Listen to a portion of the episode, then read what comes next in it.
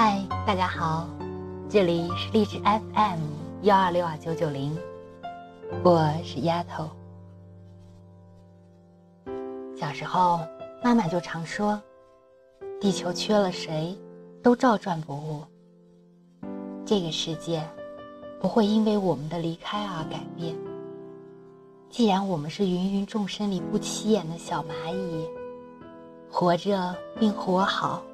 在有生之年，多做自己喜欢的事，帮助那些需要你的陌生人，努力在世界上留下什么，或许比赚那么多钱更重要。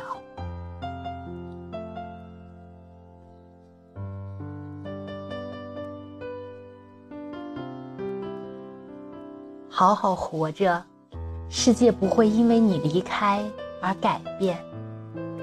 文。李尚龙，摘自。你只是看起来很努力。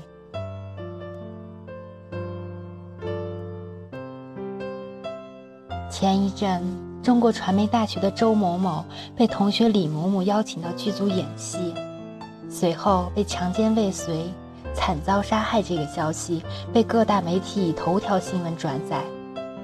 除了愤怒谴责，也为逝者深感难过。那天朋友圈被刷屏，许多电影圈的朋友也都和周某某、李某某交流过。我们有着共同的好友，忽然觉得这一切都离我很近，难受不知不觉地涌上心头。瞬间，微博、微信都在铺天盖地地讲述着这一切，不同媒体用不同的方式解读，似乎在关心着。又似乎用这个事件刷着流量，可几个小时后，朋友圈安静了。代购依旧叫着价，吃货还是晒着不同的食物，工作族依旧痛斥着老板，美女依旧贴出各种地方的自拍照，人们依旧分享旅行时的照片，仿佛什么都没变。最难过的。无疑是刚刚赶出来的周某某父母，他们以泪洗面，痛不欲生。可或许几年后，他们也会习惯没有他的生活。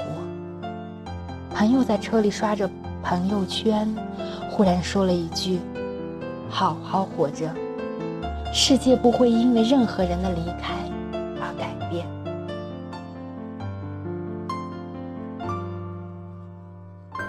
小的时候。本来对离开这个概念仅仅局限于火车站的离别，想着世界很大，但随着信息发展，只要想，就总能见到彼此，无论多远。可是随着长大，离开的意义变得沉重了很多，很多离开，一走就是永远，就去了世界的另一端。虽然每个人都会走到世界的尽头。但当灯火快要熄灭，太阳快要落山，此时此刻，才发现无论多少钱财，多少名誉，都仅仅是浮云。好好活着，比什么都重要。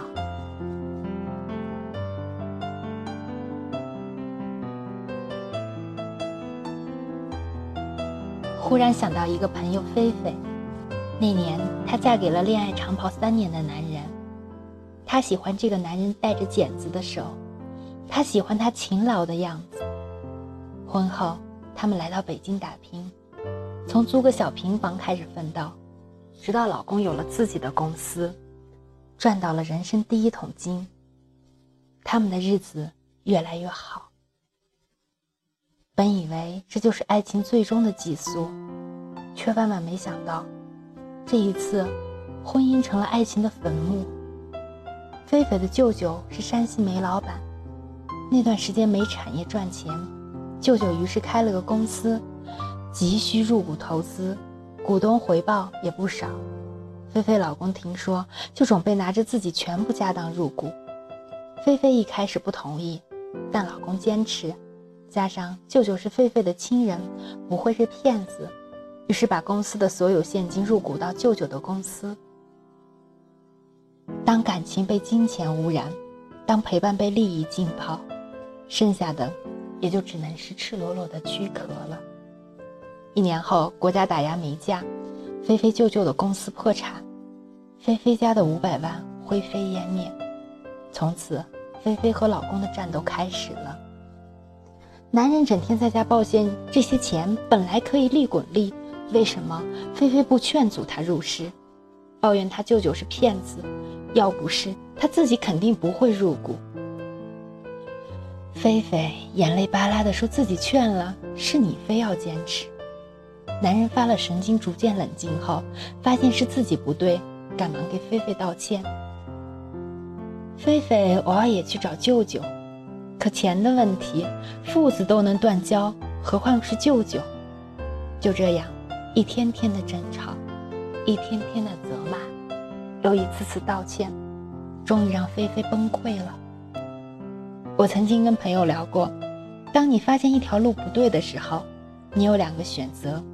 一是坚持走下去，这样你的风景不会变，痛苦依旧；第二就是转身往回走，虽然回程的路你会不适应，会痛苦，可是当你习惯回头的风景时，自然也打开了新世界。爱情和事业一样，当人不对了，就大胆的放弃现有的吧。无论你们之前经历了什么，那都只是过去。世界在变。人亦然，变了的人，放弃不是背叛，只是为了彼此更好的未来。那天两人继续吵架，不幸的是，菲菲老公的朋友也在。那天的争吵其实和往常一样，但连续几天的争斗，菲菲显然已经被这种压迫逼到了极限。他们经过了激烈的碰撞，说了很多难听的话。菲菲失去了理智，她快步走到窗户边，大喊：“你再说，我就跳下去！”老公先是愣了一下，然后丧心病狂的大声喊了出那句嚣张的话：“你有种就跳！”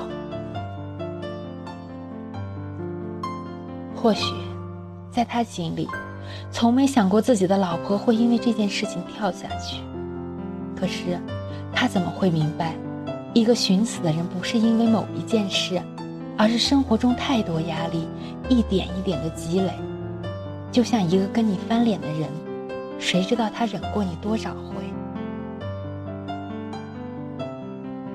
窗户被打开了，一个身影从十八层楼掉下，划破云霄，划破了北京安静夜色，划破了这么多年的爱情，留下的。是一方没有眼泪的诀别，一方泪如雨下的悔恨。菲菲一跃而下的时候，据说没有叫出来，就好像他已经忘记了他掉下来会给爱自己的人带来什么。或许他只是想让那个伤害自己的男人后悔，又或者他只是想给世界证明他是勇敢的。可是这些证明又有什么用呢？菲菲的父母伤心欲绝，父亲昏过去数次。菲菲的老公跪在地上，泣不成声。我不知道那个跪在地上的男人在想些什么，但我能确定，那些眼泪是真的。菲菲父母最终没有起诉那个男人，他们要走了菲菲的女儿，那是他们唯一对菲菲的思念。男人茶饭不思，短短一个星期瘦了二十斤。眼睛充满血丝。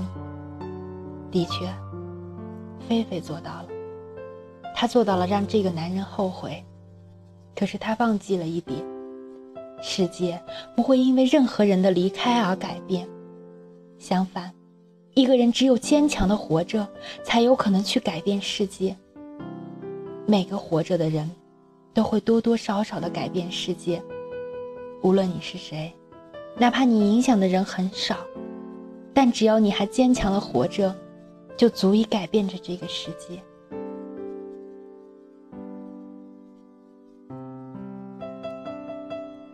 写到这里，我有点进行不下去。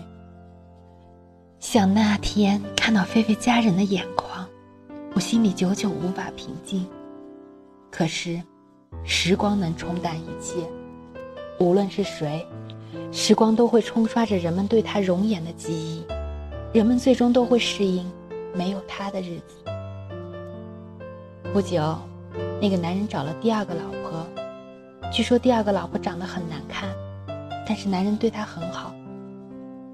菲菲的父母回到老家，继续过着原来面朝黄土背朝天的日子，而我们，生活还是和原来一样，像上了发条，每天忙碌着。太阳照常升起，不会因为谁的离开而改变它的运转轨迹，也不会为了谁而停止转动。活着，真好。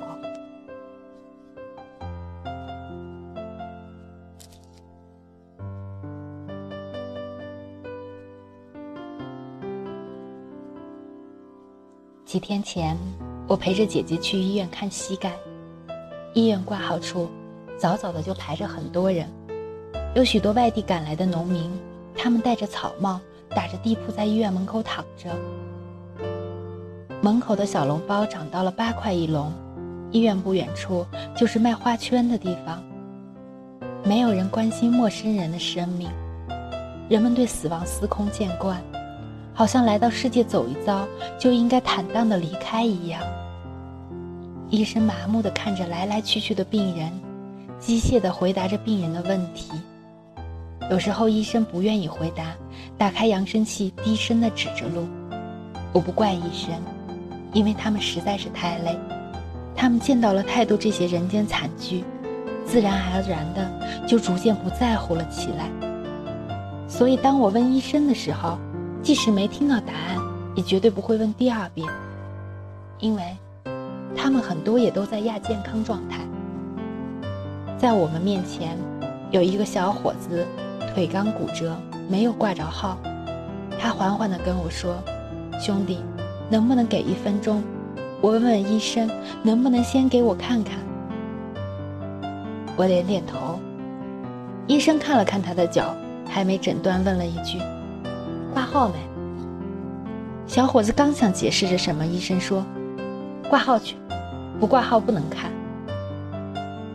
我们的诊断结束后，我准备离开医院，看见路边有哭有笑的，忽然明白，我们能来到世上走一遭，是上天赐给我们的礼物。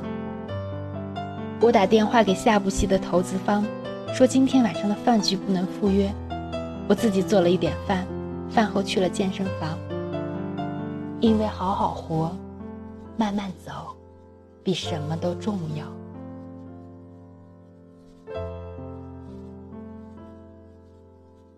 这世界不会因为我们离开而改变。既然我们是芸芸众生里不起眼的小蚂蚁，活着并活好，在有生之年多做自己喜欢的事，帮助那些需要你的陌生人，努力在世界上留下点什么，或许。这比赚多少钱都重要。时间太短，别因他人闹心，别为小事心烦，过好每一天。有空多走一些地方，多见一些不一样的人，让这一辈子精彩的度过。